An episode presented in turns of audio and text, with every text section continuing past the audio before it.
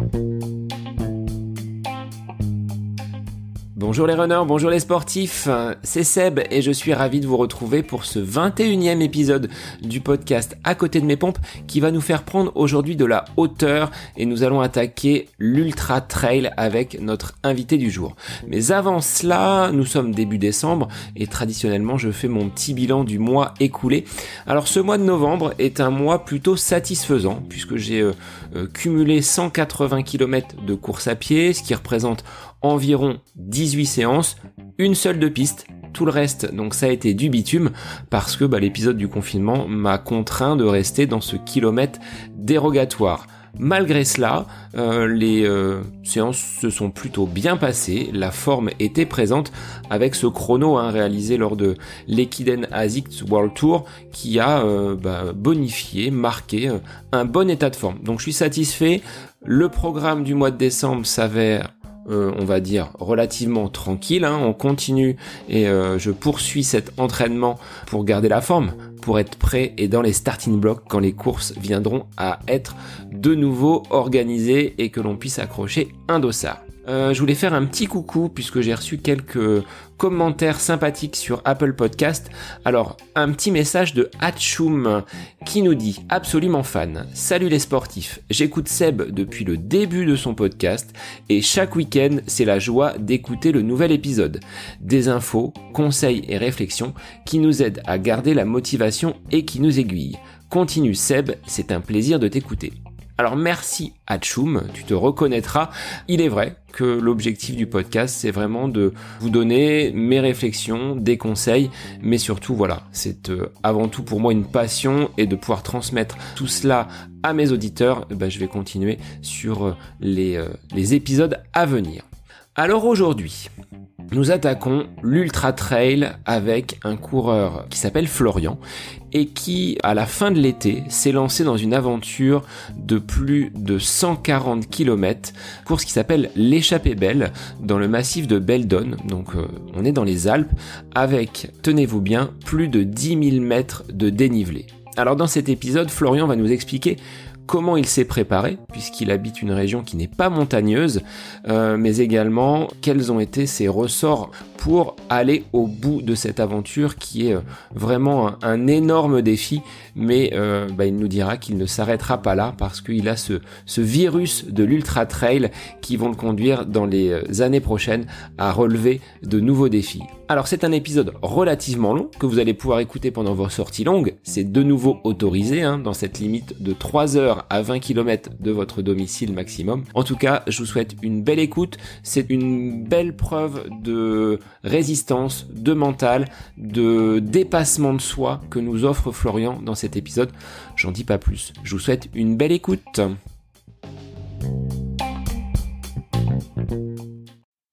Bonjour Florian, bonjour euh, à tous les auditeurs du podcast. Alors aujourd'hui, on va prendre un petit peu de hauteur avec un ultra trailer qui est un trailer du Loiret en la personne donc de Florian. Bah, je vais te laisser euh, te présenter Florian. Merci d'avoir répondu euh, favorablement à cette invitation. Bah, bonjour Sébastien, puis bonjour euh, bah, tous ceux qui écoutent. donc, puis, donc merci de, m'avoir invité sur, ton podcast de à côté de mes pompes moi, je l'écoute déjà en, courant et, c'est quelque chose qui me fait passer le temps et, je trouve euh, ton émission super. Donc, alors moi, pour me présenter, je suis Florian, donc euh, j'habite à, à Cléry-Saint-André.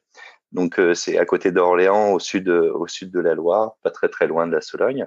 J'ai 40 ans, je suis marié depuis depuis 5 ans, deux enfants, une petite Amy qui a 10 ans et une grande une grande fille qui a 17 ans. Donc moi, je suis quelqu'un qui a toujours vécu à Orléans depuis euh, bah, mon plus mon plus jeune âge. Euh, je je suis euh, en, termes de métier, euh, j'ai un métier qui me permet donc je travaille chez Enedis qui me permet d'être au bureau et puis aussi dehors au contact de la nature par rapport à, l'exploitation des réseaux. Donc je peux je peux faire du dépannage, être au, contact avec les clients. Donc en termes en termes de, métier, c'est quelque chose qui, me correspond, euh, qui me correspond bien. Donc, euh, donc voilà. Pour la petite présentation, euh, Sébastien.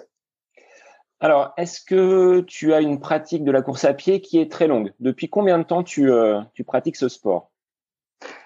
Alors, je pratique depuis pas très très longtemps ce sport. Euh, j'ai commencé, euh, j'ai commencé le sport. Donc déjà, j'ai eu une première étape euh, quand j'étais jeune, jusqu'à mes 18 ans. donc j'ai fait du foot en, au tout début quand, quand on était petit garçon, quand j'étais petit garçon.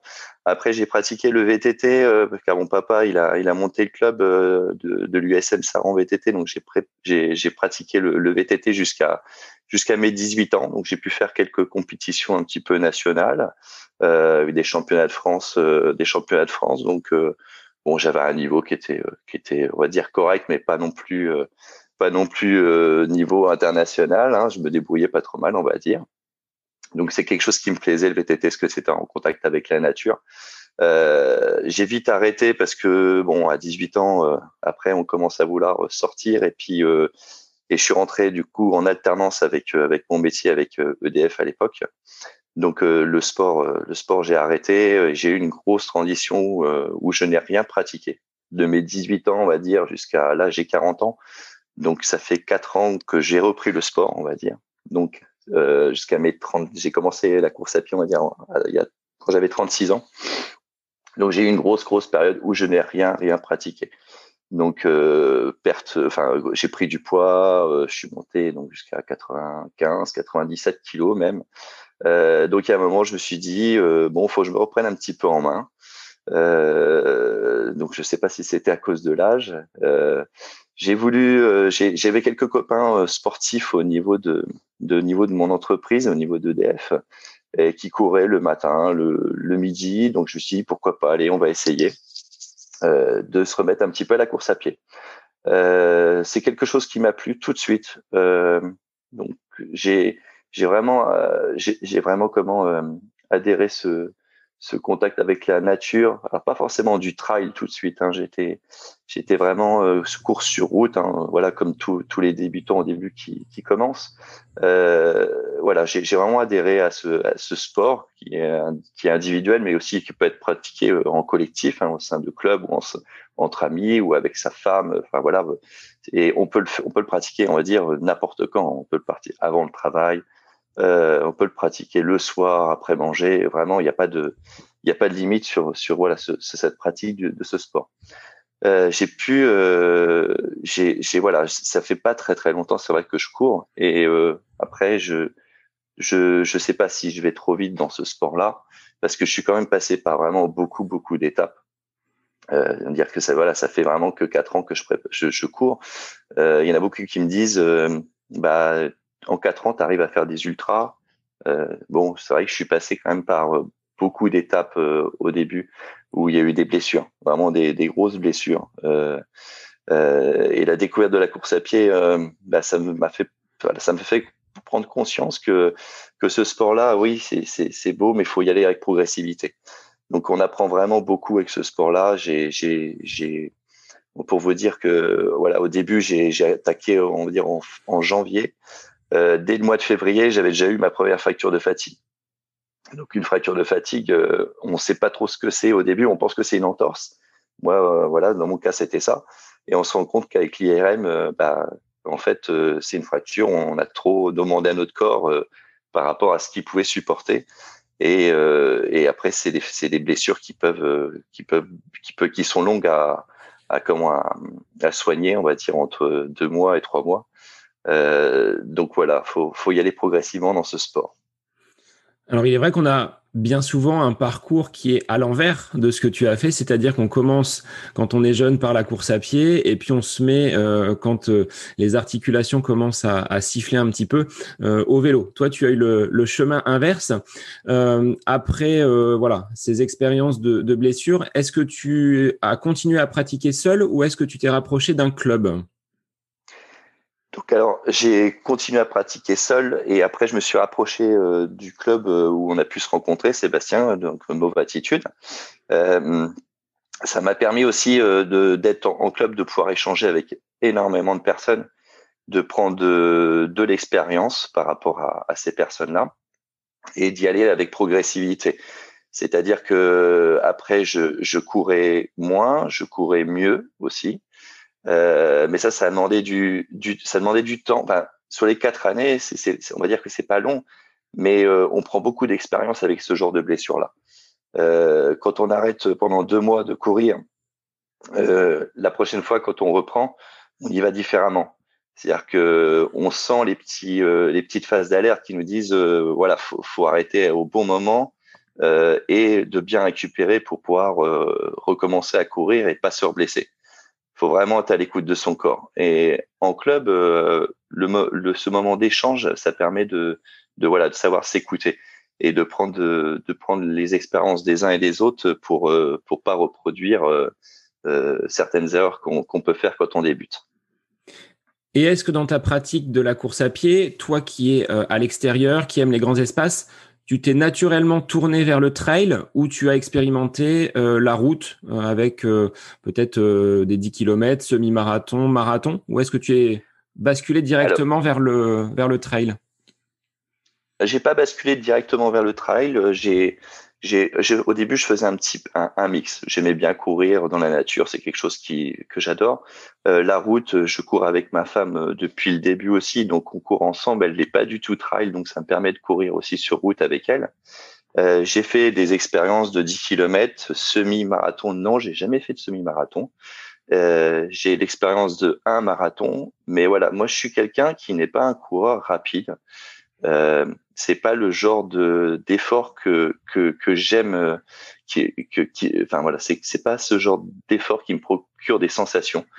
Euh, un 10 km c'est très très violent. Euh, je crois que mon record sur 10 km euh, euh, je suis vraiment loin de, de des, des, meilleurs hein. je suis je suis vraiment je dois être à 44 minutes. Donc je suis je suis quelqu'un qui est qui voilà qui qui est pas du tout rapide. Je suis même un coureur lent on va dire euh, en marathon, euh, j'ai mon premier marathon. Enfin, j'ai fait qu'un marathon. De toute façon, c'était celui de Paris. Je suis à 4 h 4h15. Donc voilà. Donc ces expériences sur route m'ont, un petit peu. Euh, je me suis de toute façon, voilà, c'est ce que je me suis dit. C'est, c'est pas, c'est, pas ce que je recherche.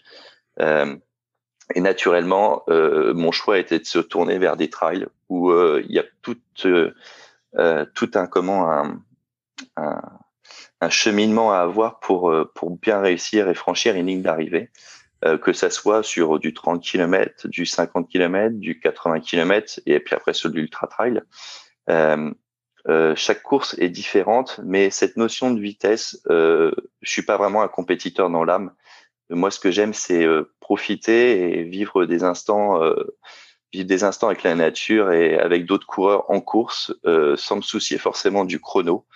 Alors si je m'en soucier si je suis à la limite des barrières horaires, mais euh, là, euh, ça, ça, ça m'est arrivé juste sur cette échappée belle, les, les, les barrières horaires, hein, vraiment se soucier du chrono. Sinon, sur toutes les courses que j'ai pu faire en trail, euh, que ce soit sur des 50, 70, même le 100 km, enfin le 110 que j'avais fait avant, j'étais pas en, limite avec les barrières horaires. Donc, pas de notion de chrono, pas de temps, euh, et, et, on vit sa course euh, comme on doit la vivre avec tous les petits pépins qui peuvent arriver.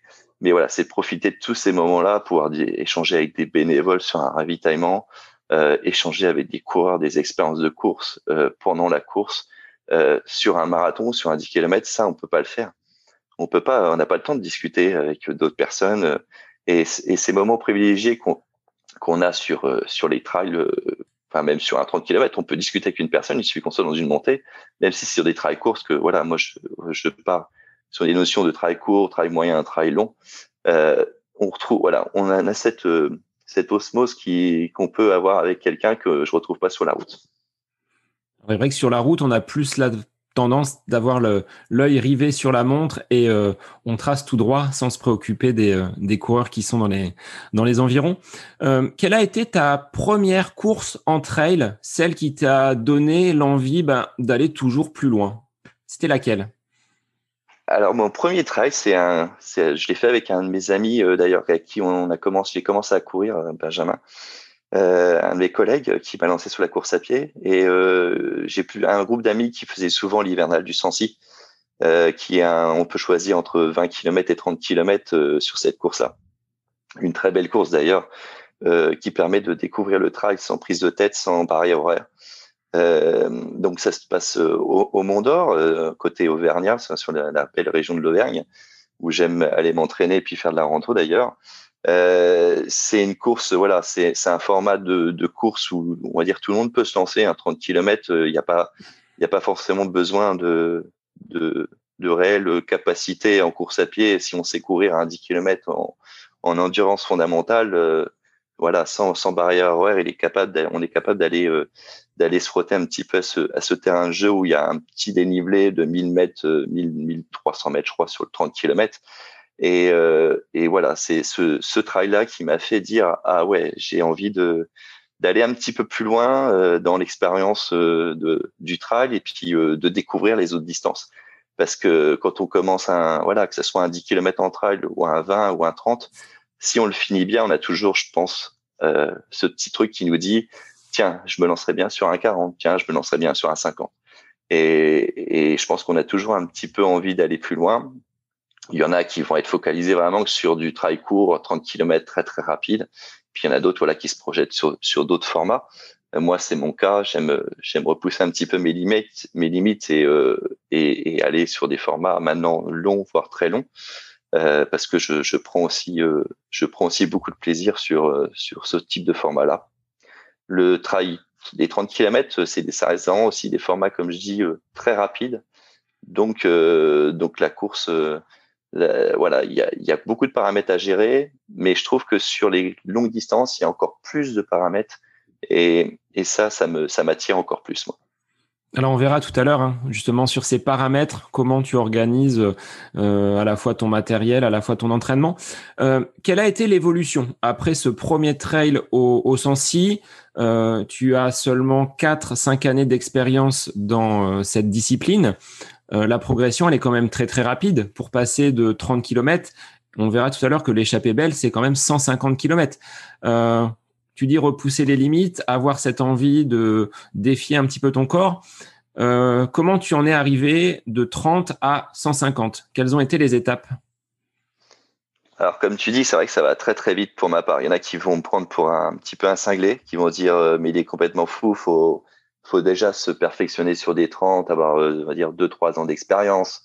Après, on essaie de passer sur un 50, on prend 2-3 ans d'expérience. Après, on passe sur un 70, etc., etc.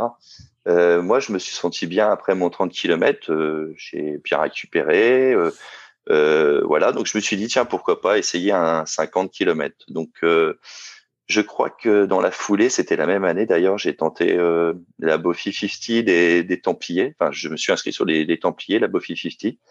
Euh, donc, c'est un 50 km, mais qui est euh, qui est très technique et, avec pas mal de dénivelé, parce qu'il y a 3000 3000 et quelques dénivelés sur 50 km. et moi, ce qui m'attire sur ce genre de, de format-là, des moi, j'aime quand il y a du dénivelé. Donc, euh, un 50 km avec 1000 mètres de dénivelé, j'irai pas le faire. Moi, ce qui m'attire, c'est vraiment d'aller chercher du dénivelé. Euh, et euh, donc, je me suis lancé avec mes copains là-dessus, euh, sur ce 50 km, euh, avec Benjamin d'ailleurs, sur la personne avec qui je parlais que j'ai commencé à courir.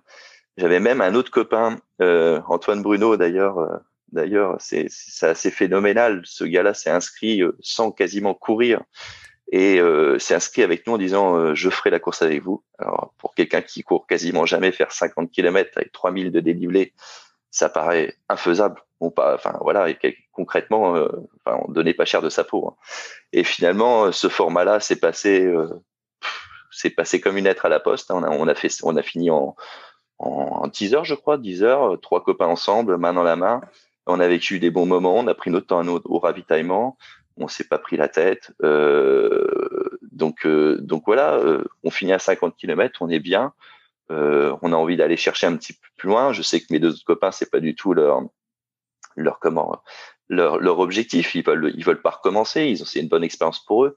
Mais voilà, moi j'ai envie de, de voilà d'aller d'aller chercher un petit peu plus loin et cette étape à franchir, le un 70 km. Donc donc voilà, ça a été ça a été euh, l'étape d'après. D'après, j'ai fait euh, le Sancy estival, j'ai fait, euh, qui est un 60 km aussi bien exigeant avec 3400 de dénivelé.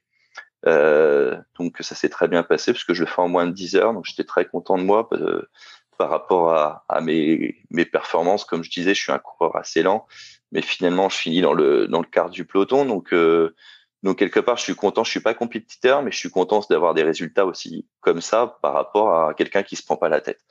Euh, je sais que j'ai d'autres collègues qui sont vachement compétiteurs. Euh, voilà, sur ce genre de course-là, bah, euh, ça m'empêche pas d'être devant eux. Moi, qui me prend moins la tête, euh, je sais pas si euh, si si comment mentalement ça échoue, mais mais je pense que si.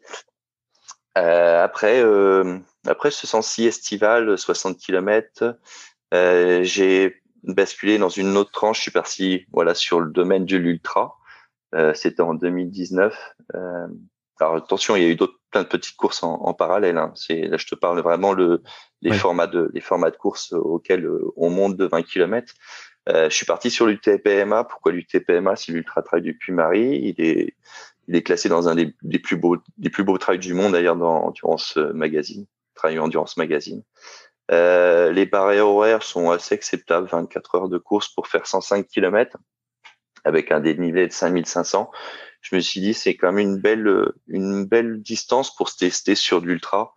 Je considère que l'ultra trail, on va dire, euh, il y en a beaucoup qui disent 80 km. Moi, je pense que la barrière des 100 km est un est un on va dire un réel euh, c'est une réelle barrière. Euh, on va par rapport à un 70 km, le 100 c'est c'est c'est vraiment autre chose. C'est une c'est d'autres courses. Tu as l'impression de basculer quand tu es euh, au-delà de 100 km, tu sens que voilà, au niveau du corps, il se passe des choses qui euh, le font basculer dans une, euh, un autre fonctionnement peut-être?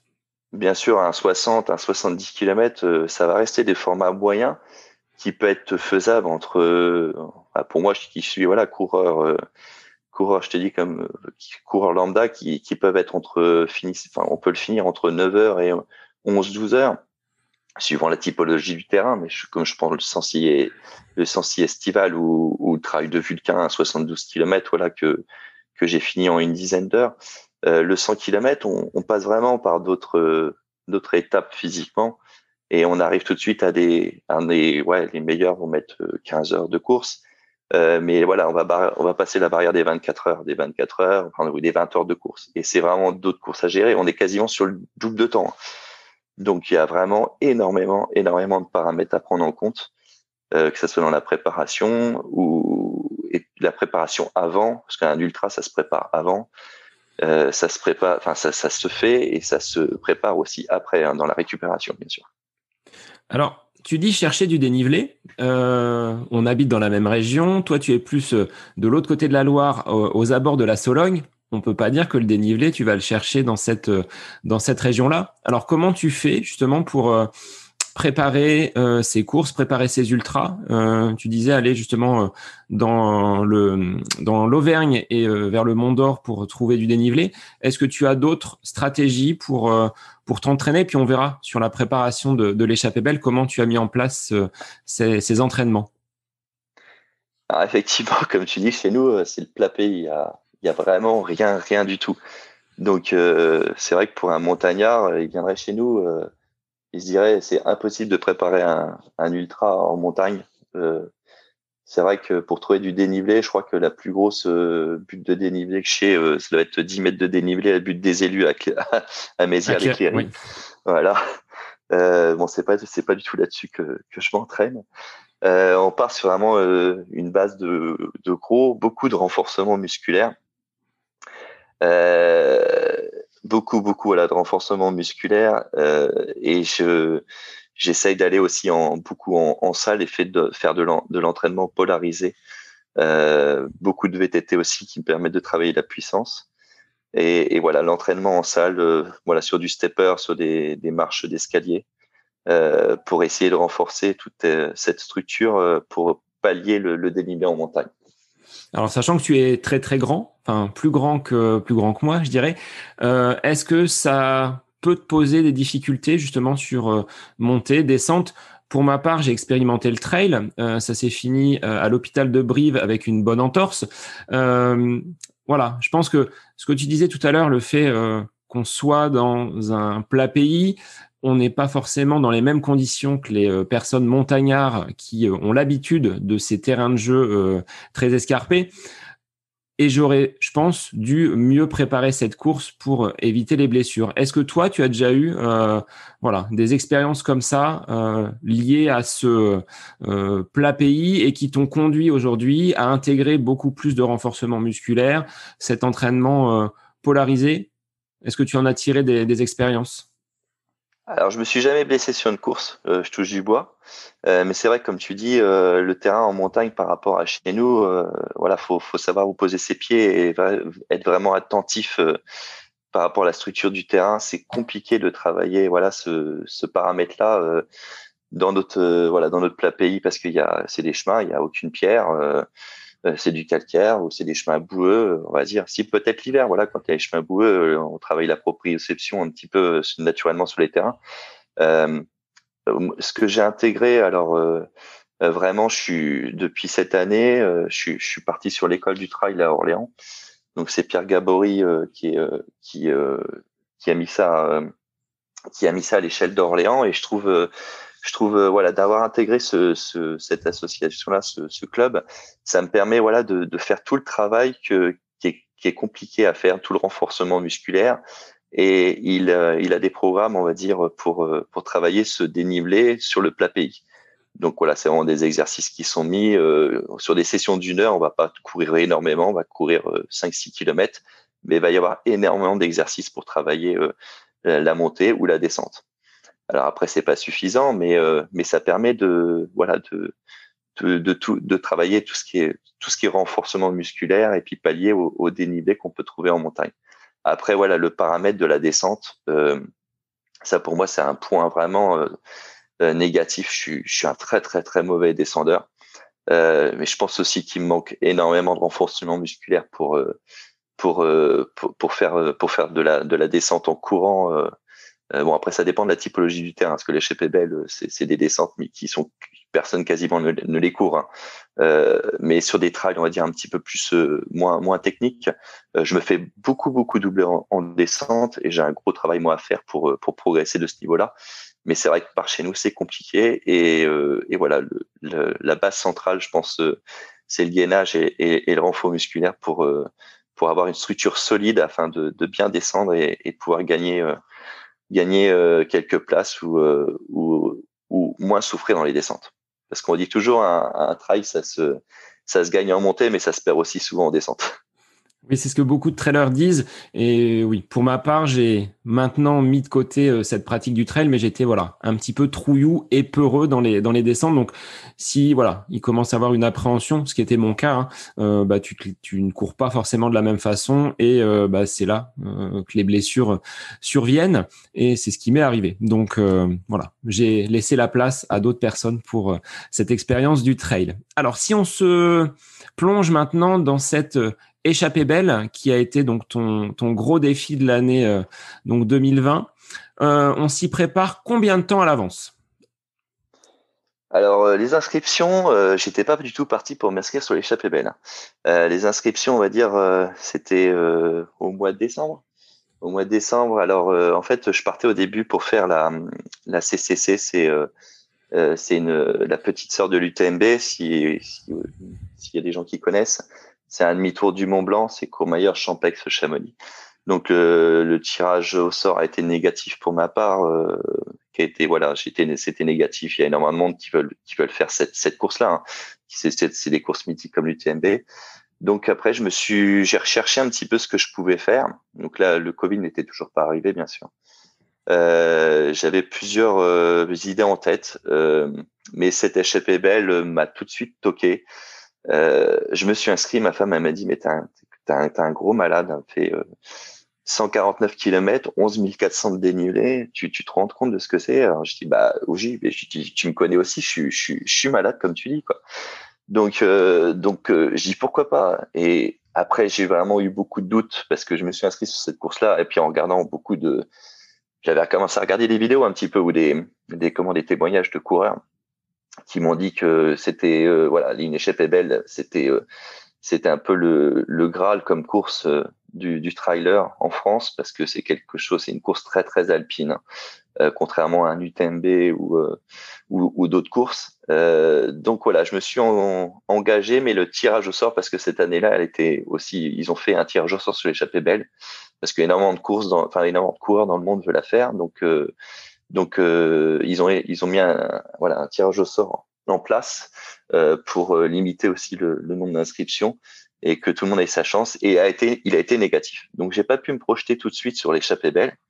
Euh, parce que parce qu'il a été négatif. J'étais sur liste d'attente et puis j'étais 50e, je crois, ouais, 50e sur liste d'attente. Ça doit être frustrant euh, quand tu es euh, dans l'attente finalement bah, d'une compétition que tu as coché, que tu souhaites faire, d'être ben, au tirage au sort, bah, avoir une réponse négative. On doit être voilà un petit peu impatient justement de que cette liste d'attente se, se vide pour pouvoir récupérer la liste principale. Ouais, très très frustrant, parce que 50e, bon après on contacte l'organisation, ils nous disent que euh, il y a de grandes chances que qu'on soit repris parce qu'il y en a beaucoup qui se blessent euh, pour la les préparations. Donc on va dire que 50 coureurs avant, il y a de grandes chances qu'on soit pris. Euh, Là-dessus, il y a eu aussi le Covid qui est arrivé. Alors là, ça a été euh, ça a été très très compliqué, grosse baisse de morale parce que pour pouvoir s'entraîner dans un rayon d'un kilomètre puis une heure par jour bah voilà, c'est très frustrant parce que préparer une échappée belle euh, avec un Covid et puis euh, enfin préparer déjà une échappée belle qu'on on sait si on va peut-être pas la faire. Euh, donc voilà, c'est moralement c'est usant, mais il faut quand même pouvoir s'entraîner un petit peu au cas où on est on est repêché et, et voilà, c'est ce que c'est pas au dernier moment que qu'on part sur une échappée belle en disant bon bah je m'entraîne le dernier mois. Donc, euh, donc j'ai essayé de maintenir un niveau qui a été plutôt acceptable durant, durant le confinement, sans jamais euh, dépasser le, les une heure par jour et puis, euh, puis mon, comment, mon kilomètre. Hein. donc, j'ai fait le hamster des fois dans mon jardin, ça m'est arrivé. voilà, que, comme beaucoup, comme beaucoup de, de coureurs. j'ai fait beaucoup de renforcement musculaire. et en attente voilà de, de cette de cette de cette décision euh, du tirage au sort que j'ai su euh, début juillet. Donc ça a été très très tardif pour euh, une course. Donc, pour une course au mois de au mois d'août, ouais. Donc du mois de décembre jusqu'à la première inscription, jusqu'à ta validation, tu t'es entraîné en disant peut-être je ne serai pas pris et ça ne passera peut-être pas. Mais tu avais cet espoir de, de pouvoir être repêché et d'être sur la liste principale. C'est ça, tout à fait. Ouais, voilà. Alors, une fois que le déconfinement s'est opéré, est-ce que tu as pu là lâcher un petit peu les chevaux euh, au-delà du kilomètre et au-delà d'une heure euh, maximale? Comment s'est euh, réalisé ton, entraînement? Comment tu l'as axé? Alors, bien sûr, j'ai réaxé complètement mon entraînement. alors je, suis un coureur aussi qui va courir moins pour courir mieux. Euh, et qui va faire beaucoup d'entraînement polarisé parce que si je sais que si je vais monter mon mon nombre mon, volume kilométrique en course à pied, euh, je risque de me blesser, je me connais. Donc j'essaye de baisser, enfin d'avoir un, un, volume constant de, de, kilomètres en course à pied, mais voilà de faire beaucoup d'autres sports à côté. Le VTT m'aide énormément. Euh, au lieu des fois de faire une sortie euh, très longue de course à pied, je fais une sortie très longue de VTT partir voilà 6-7 heures avec mon VTT. Euh, euh, voilà, ça il n'y a pas de choc sur les articulations et ça me permet de ça me permet de compenser et puis de pouvoir m'entraîner euh, pour ce genre de course-là. Et ton côté sportif, donc euh, VTTiste quand tu étais jeune, est-ce que tu penses que ça t'a aidé justement sur le plan de la résistance, sur le plan de, de l'effort? Non, je pense pas. Je pense pas parce que je pense que j'avais j'ai tout oublié du VTT.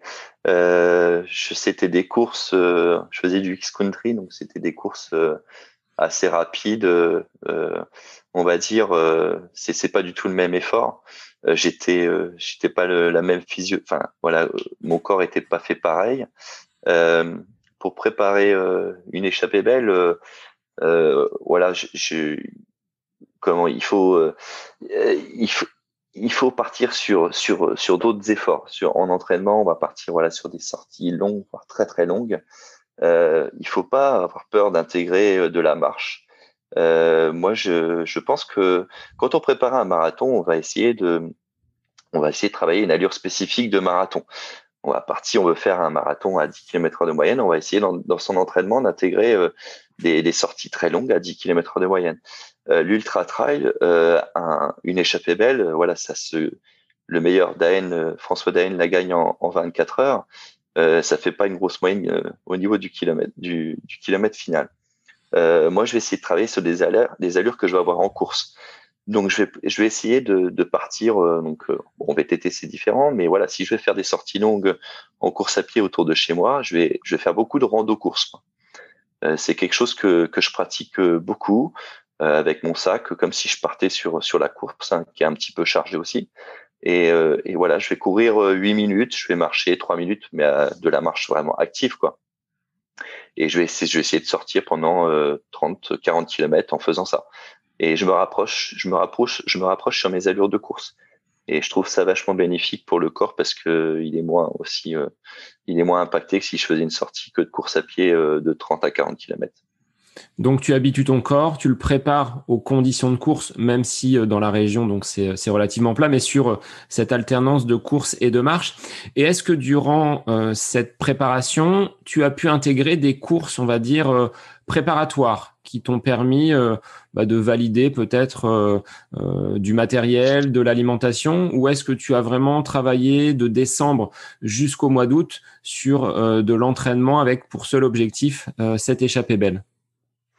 Alors bien sûr, faut faut se tester, faut se tester au niveau alimentaire. Ça c'est euh, c'est primordial. On peut pas partir sur un ultra en disant euh, je teste ça ce jour-là, que ça soit alimentaire ou que ça soit euh, que ça soit au niveau de de comment de l'équipement. Hein.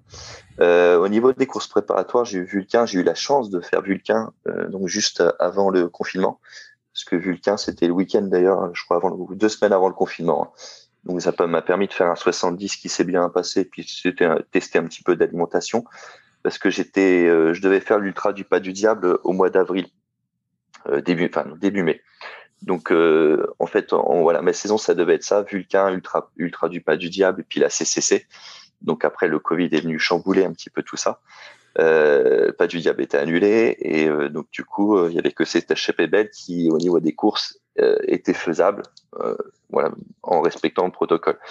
Euh, voilà, j'ai testé donc à Vulcain de l'équipement. l'équipement, je le connais, je l'ai toujours. Euh, c'est, quelque chose que maintenant au niveau des coups, enfin des courses, j'utilise toujours la même chose. Hein, donc ça, mon équipement, je le connais. Mais niveau alimentaire, j'ai bien testé de, de, nouvelles choses.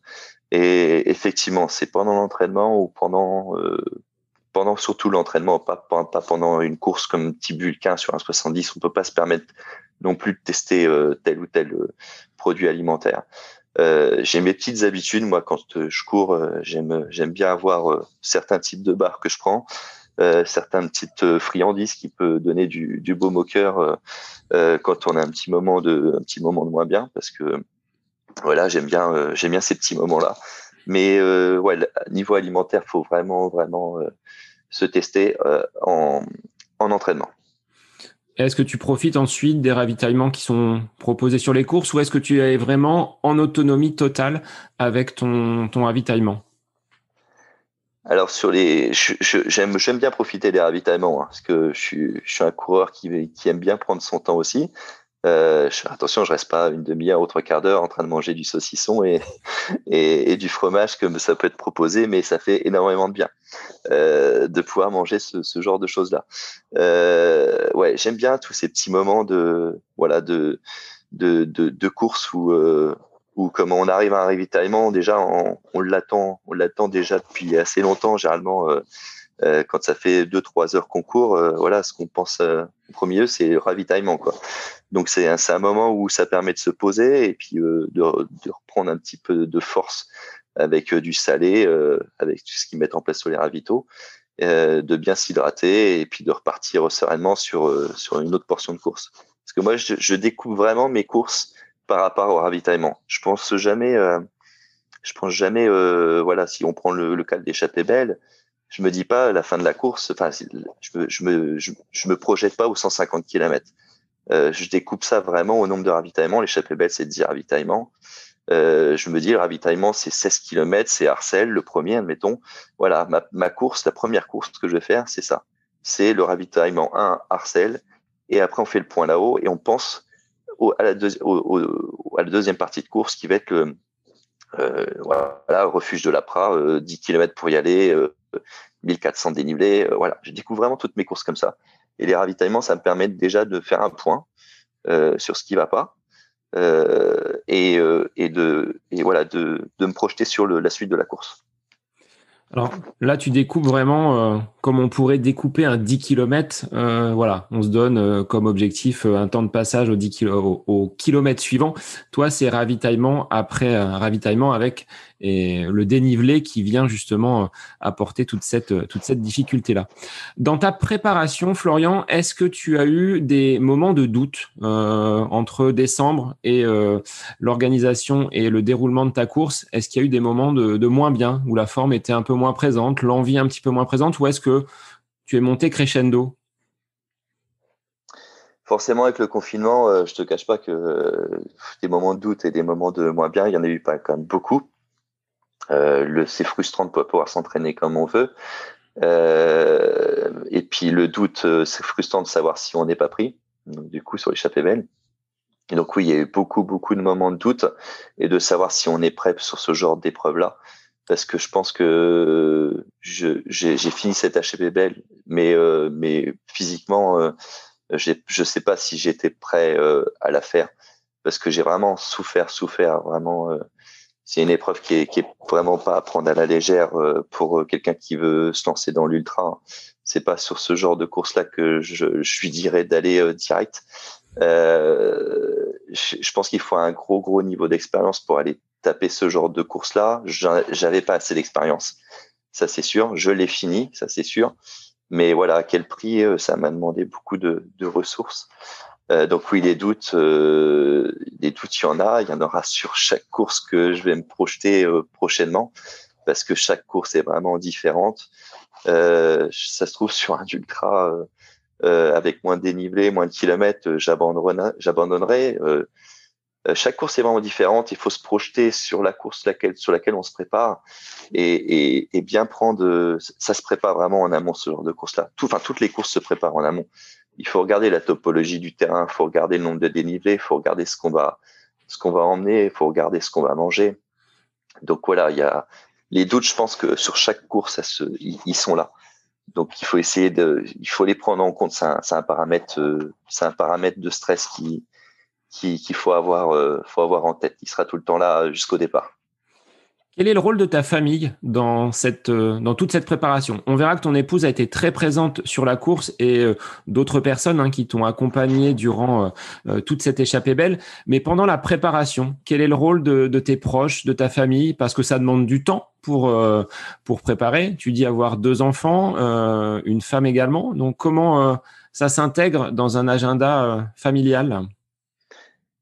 Alors on essaye de, de comment de, de pas voilà j'ai une petite femme qui est adorable déjà là-dessus il euh, n'y a pas de souci je l'en remercie euh, je l'en remercie assez. Après ma grande fille elle se gère elle se gère on va dire toute seule elle a, elle a 17 ans. Euh, bon l'âge des enfants fait que maintenant ils sont quand même autonomes. J'arrive aussi à, à pouvoir planifier des entraînements euh, on va dire un petit peu comme comme je le veux.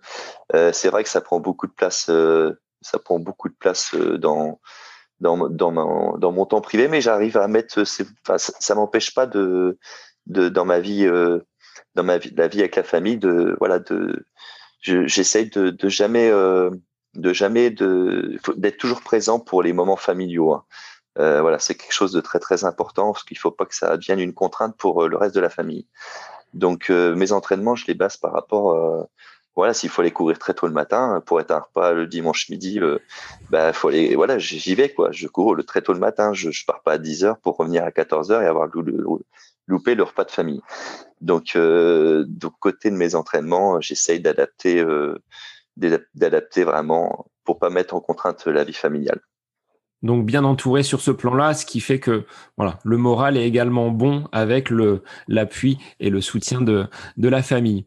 Au niveau, euh, si on se projette maintenant les quelques heures ou les quelques jours avant la course, qu'est-ce qu'on doit emporter pour euh, une aventure de 150 km en pleine montagne? Quel est le contenu du sac?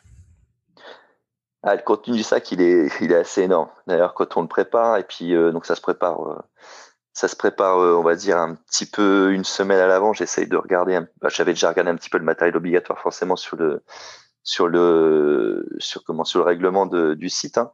Euh, mais quand on voit le, le comment le, le matériel qu'on doit emmener, on se dit euh, voilà, faut déjà comment ça va faire pour rentrer dans le sac? Donc bon après il existe quand même beaucoup de, de vêtements assez techniques, assez légers pour faire en sorte que que ça soit le moins lourd possible. Donc j'essaye la semaine d'avant de, de faire une checklist avec euh, tout ce que je veux emmener le jour de la course euh, sur moi. Après il y a une checklist euh, de tout ce qui va m'accompagner sur les bases de vie. Donc un autre sac pour mettre une chaussure de les chaussettes de plein de choses que j'aurais besoin ou peut-être pas besoin, mais il faut, faut l'anticiper tout ça. Et, et voilà, j'essaye de préparer ça tranquillement la semaine d'avant et pour pas, enfin c'est quelque chose que voilà qui se prépare pas la veille de la course, euh, mais on emmène euh, beaucoup de matériel. Hein. donc c'est le sac, je sais plus, je l'ai pesé, je crois, euh, on arrive à 6-7 kilos en plus hein, sur euh, sur un sac d'ultra, euh, parce que même si sur l'échappée belle ils ont pas annoncé de pluie, il faut quand même emmener une sous-couche polaire, faut quand même emmener une sous-couche thermique, faut quand même emmener un pantalon de pluie, faut emmener faut emmener euh, le coupe-vent. Forcément, on est, on est dans des altitudes assez élevées. Le temps tourne vite en montagne. On ne sait pas ce qui peut arriver. Donc, même s'ils annoncent beau temps, il faut pallier à tout ça parce que l'organisation, elle, euh, elle doit pas être, euh, elle doit pas, doit pas être mise à contribution pour un coureur qui a, qui a oublié tel ou tel, tel ou tel, tel ou tel équipement. Et c'est vrai que on rajoute en plus la difficulté du sac à se déniveler et à la fatigue accumulée par le nombre de kilomètres. Donc euh, voilà, c'est un paramètre également à, prendre en compte tout ce tout ce matériel et donc un sac supplémentaire pour euh, voilà les, ravitaillements à venir et les et les différentes bases de vie. La nuit d'avant, est-ce que tu as bien dormi avant cette course? Oh là là, euh, non. Euh, à chaque course, de toute façon, les nuits d'avant, je, dors mal. Euh, c'est très très compliqué. Pourtant, je sais qu'il faut que, faut que, faut que je dorme. Enfin, faut essayer de bien dormir, mais euh, on va dire que c'est pas trop trop gênant. Ce qui est très très important, c'est le sommeil les, semaines avant ce type d'épreuve-là. Euh, faut essayer de voilà de de dormir le maximum. Moi, je me dis qu'une bonne, un minimum 8 heures, 9 heures de sommeil. Pour, euh, euh, avoir le, emmagasiner le, moins de fatigue possible. Ça, c'est très, très important les, semaines avant course, euh, comme l'alimentation. Ça, c'est un facteur vraiment sommeil alimentation. deux, trois semaines avant sont, vraiment. Même l'alimentation, c'est même des mois avant. Et voilà, le sommeil, enfin, le sommeil, c'est c'est c'est pas c'est pas le jour c'est pas le jour J si on dort pas c'est pas très très grave faut essayer de dormir mais de toute façon il y a le stress de la course donc, euh, et puis de toute façon, sur des départs à 5h30 du matin, euh, moi j'aime bien me lever trois heures avant pour manger. Donc on va dire que la, nuit, elle est, très très courte euh, d'origine. Et comment on se sent alors quand le starter va pas tarder à ressentir les quelques minutes qui précèdent le, départ? On se demande ce qu'on fait là, on se dit est-ce qu'on a bien fait de, faire tout ça ou est-ce qu'on est vraiment dans l'impatience? Comment tu te sentais euh, je sais que tu étais entouré de, de tes proches justement sur la ligne de départ. Qu'est-ce qu'on leur dit? Quels sont leurs, euh, leurs derniers mots avant le départ? Ah, il y a juste ma femme qui m'a accompagné sur cette échappée belle. Les enfants n'étaient pas là parce qu'ils sont, c'est, on va dire que pour ma femme, euh, enfin pour les accompagnants, ceux, qui suivent des courses comme ça, c'est un ultra aussi pour eux. Hein. Ils dorment pas. Hein. Donc, euh, donc les enfants, c'était pas possible de les faire venir sur sur. Puis de toute façon, c'est pas des, sportifs, donc euh, donc euh, monter pour aller au ravitaillement, ça les aurait pas forcément intéressés. gros moment de doute sur une ligne de départ comme ça. J'adore les départs, j'adore cette émotion qu'elle qu'elle procure. les musiques, les musiques qui donnent des frissons. chaque course a sa musique. L'échappée belge, je trouve qu'il n'y avait pas, il y avait pas de musique, donc c'est un petit peu, je trouvais ça un petit peu dommage. Mais il y a un autre euh, moment fort sur cette HFPBL, c'est que on est parti par vague en fonction de sa cote euh, ITRA. Euh, par rapport au Covid, ils avaient mis un protocole en place, donc on était une centaine de coureurs par vague. Hein. Je crois qu'au total, il y a 600 coureurs sur l'échappée belle. Donc il y avait une centaine de coureurs par vague. Donc pas forcément de musique au départ, mais voilà un gros gros briefing du speaker qui euh, rappelle bien que l'échappée belle, euh, bah, il y a il y a quasiment 50% qui n'arriveront pas à faire sonner la cloche à, à Belle, euh, que elle n'est pas à prendre à la légère, qu'il faut euh, leur mettre au mot c'est gestion, gestion, gestion. Euh, donc il y a vraiment, on se regarde tous entre coureurs, c'est c'est vraiment déjà un moment privilégié d'être sur cette course-là par rapport à toutes les autres courses qui ont été annulées. Donc on se sent déjà privilégié. Et voilà, vraiment de par rapport à ce que dit speaker, ouais, là des doutes vraiment s'installent. Est-ce que j'ai bien fait de m'inscrire sur cette course-là? Florian, je pense que tu as vu trop haut. Euh, ma femme qui me regarde, euh, ouais, je me souviens de ces regards-là, comme la grosse boule au ventre. Hein. On part. Euh, moi, je sais que alors, je m'étais pas projeté sur sur un chrono. je m'étais dit finir, c'est l'objectif. Mais après, voilà, je me suis dit si je fais entre 45 et 54 heures, voilà, la barrière horaire, ce sera bien. Donc ouais, le doute, vraiment un très très gros doute sur cette ligne de départ et puis puis des, des, émotions en regardant ma femme bah, qui, qui, me laisse partir euh, sur, euh, sur cette belle aventure. Parce que, avant tout, c'est un long voyage, un ultra. Oui, tout à fait. Je pense que là, on part sur, euh, bah aussi sur l'inconnu. Est-ce que tu connaissais déjà la région ou est-ce que c'était une totale découverte pour toi? Totale découverte du massif de Beldon. Puis d'ailleurs, je m'en souviens encore maintenant. Je pense que ça restera gravé, gravé dans mes mémoires. Le massif de Beldon, voilà, c'est non, c'est une totale découverte au niveau du, du, de la typologie du terrain. Après, je savais un petit peu à quoi m'attendre parce que je m'entraîne. Euh, alors, je, je, même si j'y suis jamais allé, euh, en échangeant beaucoup et en regardant beaucoup les témoignages d'échappée belle, donc euh, c'est un parcours très très très rocailleux, mais vraiment, euh, comment dire, c'est très très technique. Mais comparé à tous les autres tracks qui puissent se faire en France, je pense que il y en a quasiment pas d'aussi technique. Euh, on, on, compare les, les temps euh, des vainqueurs de l'échappée belle. François Daen euh, la gagne en 24 heures sur un 149 km et, et 11 400 de dénivelé. Euh, François Daen, il gagne l'UTMB, je crois que il l'a gagné en 19 heures en 2015 ou 2017 pour 170 km avec 10 000 de dénivelé. Donc il met il met 5 heures de moins sur l'UTMB avec plus de kilomètres euh, l'échappée belle, il y, a, 20 km de moins, il y a 1000 mètres de dénivelé de plus que l'UTMB. Enfin voilà, ça, ça, met le, ça met la difficulté de la course hein, direct. Hein. même, la Diagonale, même la diagonale des fous, elle se gagne en, elle se gagne en, je crois, 20, euh, je sais plus en combien elle se gagne la diagonale, 23 euh, heures, je crois, entre 23 et 24 heures pour le meilleur. Hein, euh, sur 170 km, donc c'est exactement le même temps que que, que l'échappée belle. Mais voilà, il y a, y a, du dénivelé, il y a, y a du y a du kilomètre en moins sur l'échappée belle. Donc voilà, vraiment la technicité du terrain euh, euh, n'est pas à prendre à la légère et j'ai pu euh, aller travailler sur euh, sur le terrain de. J'ai la chance d'aller souvent en vacances au niveau du Cap d'Agde dans l'Hérault et il y a le terrain de jeu d'Antoine euh, Antoine Guillon là-haut qui est un spécialiste de l'ultra et on appelle ça le, le massif du Carou qui est la petite Corse languedocienne qui est un terrain, un terrain qui est très très très rocailleux et qui se qui se rapproche vraiment de, du terrain de du massif de Meldon. Donc j'ai beaucoup travaillé aussi cet été là-haut pendant ma période de, vacances euh, en juillet. Euh, donc euh, donc je, savais à quoi un petit peu m'attendre sur 150 km. Et déjà quand je faisais mes sorties longues dans le massif du Carou en 6 heures et que le corps il prend cher en 6 heures, voilà, c'est pour ça que les doutes au départ de l'échappée belle, je me dis sur 40 heures ou 50 heures de course, ça risque d'être compliqué et forcément, voilà, les doutes s'installent. Alors effectivement, avec une telle distance, on peut s'attendre à, des moments de souffrance. Est-ce que euh, tu pourrais faire un petit résumé de, ta course? Comment tu t'es senti sur euh, bah, ces, euh, ces, premières bases de vie, ces premiers ravitaillements? À quel moment voilà, tu as vraiment pris du plaisir? Et puis on abordera le, côté un petit peu plus souffrance et dépassement de soi, hein, parce que là, je pense qu'après, c'est le, mental qui va guider la plupart de tes kilomètres.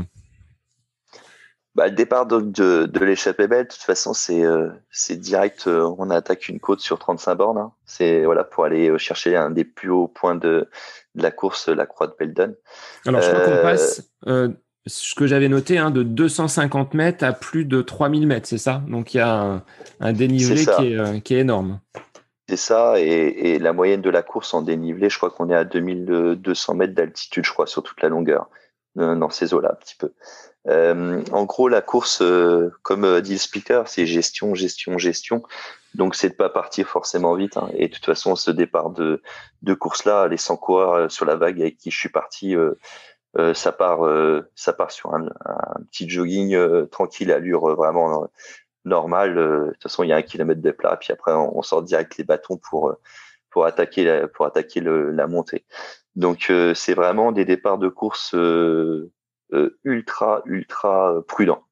On on va pas aller se mettre dans le rouge, on va pas aller chercher à monter le cardio forcément. Le cardio va jamais monter d'ailleurs tout de suite. Hein. Euh, et c'est de, et de gérer après tout de suite les bons paramètres, euh, que ce soit l'alimentation.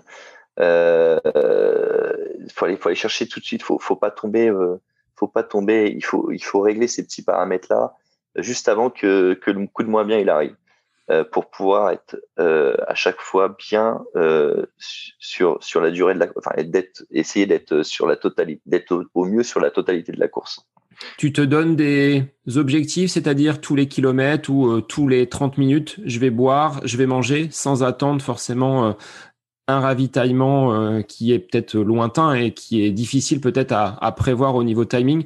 Comment tu fonctionnes? Tout à fait, ouais, je fais ça. J'essaye de boire hein, des petites gorgées toutes les 5-10 minutes et de manger, on va dire, tous les trois quarts d'heure, une demi-barre. ou bon, après, je prends des gels, un petit peu moins et, ou après des moi j'aime bien les tout ce qui est compote aussi donc euh, donc voilà essayer de manger régulièrement boire régulièrement parce que si le paramètre de l'alimentation euh, foire euh, c'est on va dire de la on va sur un abandon quasiment à 90% c'est il y a énormément de personnes qui qui souffrent de problèmes d'alimentation qui peuvent plus rien manger après 10 heures de course ou 24 heures. Concrètement c'est impossible d'aller à la fin d'une course si on n'arrive plus à s'alimenter. Et sur ton, ton, fonctionnement, parce que vous avez eu également, je pense, un, une météo qui n'était pas forcément très propice, gros coup de chaleur. Est-ce que ça, c'est un paramètre euh, supplémentaire à prendre en compte dans la difficulté justement liée à la course? Ouais, effectivement, il faisait, euh, il faisait très très chaud sur, euh, sur ce vendredi quand on est parti d'Egbel, enfin le matin, je, je, sais plus, je crois qu'il faisait une vingtaine de degrés déjà à 5 heures un peu plus de 20 degrés déjà à 5h30 du matin. Et ils annonçaient, euh, donc ils ont annoncé 35 degrés hein, sur le sur le massif de Beldum. C'est vrai qu'en montagne, 35 degrés, euh, c'est un peu comme à la plage, sauf qu'on on ressent pas forcément l'effet de la chaleur, mais pourtant, euh, pourtant le soleil il tape pareil. Hein. Donc donc il y a énormément énormément de voilà ces facteurs de d'eau qui, qui sont très très importants à prendre en compte parce que parce que voilà, c'est ça, c'est cette chaleur-là, si elle tombe dessus et puis que t'as pas anticipé, euh, bah tu, tu, tu, tu, vas, voilà, problème de déshydratation directe. Hein. Donc, faut essayer de pallier euh, entre chaque ravito, parce qu'entre chaque ravito, il faut y avoir entre 8 et 9 heures de course. Voilà, de bien, euh, de bien gérer son, son alimentation et son hydratation. Alors, je pense que quand tu as euh, cette expérience, tu as déjà testé, bon, tu dois euh, te connaître un petit peu, mais est-ce que les difficultés, elles sont venues euh, comme tu les prévoyais ou elles sont survenues un petit peu plus tôt? On parlait tout à l'heure de cette barrière des 100 km. Est-ce que là, le corps a, commencé à montrer des, des, signes de fatigue avant ces 100 km Oui, alors effectivement, comme tu dis, là, sur mes 100 km, j'avais eu des difficultés, euh, on va dire, à partir, enfin, sur, mon, sur l'UTPM hein, que je parle, au niveau de, de comment, de, de cet ultra, cet ultra là. Euh, les bas, enfin, la, la, difficulté est arrivée à partir du 90e, je crois. Euh, là, sur l'échappée belle, euh, je me suis vraiment posé des questions euh, à la première base vie. Je suis arrivé au, au pléné, euh, non, si, à la base vie du pléné, 60 km. J'étais à 19 heures de course. Euh, je me suis dit dans ma tête, je dis c'est pas possible, 19 heures de course, 60 km. Non mais tu, tu te rends compte, j'ai jamais fait une course où j'ai mis 19 heures pour faire 60 km. Le Sensi en 9h30 je le fais. Euh, donc là je me suis dit mais c'est incroyable quoi. Euh, les premiers doutes on dit là là je finis quasiment pas cette HP belle. Concrètement c'est ça. Et avoir aussi mal aux jambes euh, après 60 km, mais puis qu'il en reste 100, euh, il en reste 90 derrière. Euh, on se demande comment c'est possible d'aller d'aller chercher ces, ces 90 autres kilomètres restants et de faire sonner cette cloche. Donc concrètement, l'idée de l'abandon n'est pas arrivée tout de suite, mais les doutes que j'avais au départ commencent vraiment à s'installer à partir de 60 km de course. C'est, je suis arrivé à la base vie du, du ma femme m'attendait. Donc une base vie, c'est pas, c'est pas, c'est comme un gros ravitaillement, sauf qu'on a la possibilité là sur ce genre d'épreuve là de se faire masser. Il y a des kinés qui sont là, c'est des petits jeunes bénévolement, c'est ils sont adorables d'ailleurs, puis ou des podologues euh, podologues qui, peuvent te soigner. Euh, la base vie, généralement, on peut aussi manger. Euh, là, c'est très bien organisé. On a un repas chaud, euh, un repas chaud. On peut aussi se doucher. Donc c'est un moment, on va dire, où là, je suis arrivé. J'ai dit, ma femme, elle m'a dit, écoute, pose-toi. je lui ai dit, ouais, je me pose, c'est sûr, mais euh, va falloir que je me fasse soigner les pieds parce que même après 60 km, les pieds commençaient déjà à, à, prendre, à prendre cher, comme on dit, euh, moi, je, je, je, suis très sensible au niveau de ça. Et puis euh, au niveau de mes muscles. Donc je lui ai dit, euh, je lui ai dit, chérie, je dis là, euh, déjà, avant de, de manger, de, de, de, repartir, là déjà, je vais me faire soigner mes pieds. Donc j'étais voir les podologues. donc là, on commence à me percer les ongles, on regarde les ampoules. voir ce qui est. Donc là, ils me rassurent, parce que moi, pour mes pieds, ils sont déjà morts. Hein. Mais eux, ils me rassurent, ils me disent non, mais t'inquiète pas, tes pieds vont bien. la première féminine, elle est passée. Euh, comment elle avait la, elle avait la peau des pieds en dessous, on lui a enlevé 5 euh, cm de peau et puis euh, on lui a fait un strap, elle est repartie en courant. Donc toi, tes pieds ont rien, il n'y a pas de souci. Ah ouais, mes pieds ont rien, mais ouais, faut quand même. Hein. J'ai du mal à marcher déjà, au bout de 60 km. Euh, donc, donc ils, sont rassurants, il n'y a pas de souci. Enfin, moi, ils m'ont pas fait mal. C'est quelque chose. C'est quelque chose, un paramètre d'ailleurs à prendre en compte, ça, euh, les, les pieds. Euh, les, les, cuisses au niveau des, des kinés, euh, j'avais énormément mal au niveau des cuisses, au niveau des quadris. Donc ils m'ont fait des, des massages drainants euh, où c'est le genre de massage où tu peux pas t'endormir, euh, peux pas t'endormir, mais qui te font un bien fou, tu repars, t'es es quasiment remis sur pied.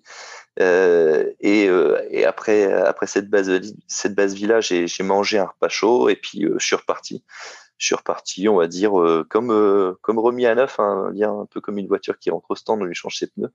Euh, on repart, on repart bien. On repart au niveau mental, tout va bien. Tu revois ta petite femme, t'es requinqué. Tes, tes jambes, tes jambes, elles ont été, elles ont été soignées. Tes pieds sont soignés. tout va bien. Là, je sais plus, base vie du plein il était. Je crois qu'il était 2 heures du mat. ouais, 2 heures du matin. Donc, on, on, attaque cette première nuit plutôt sereine.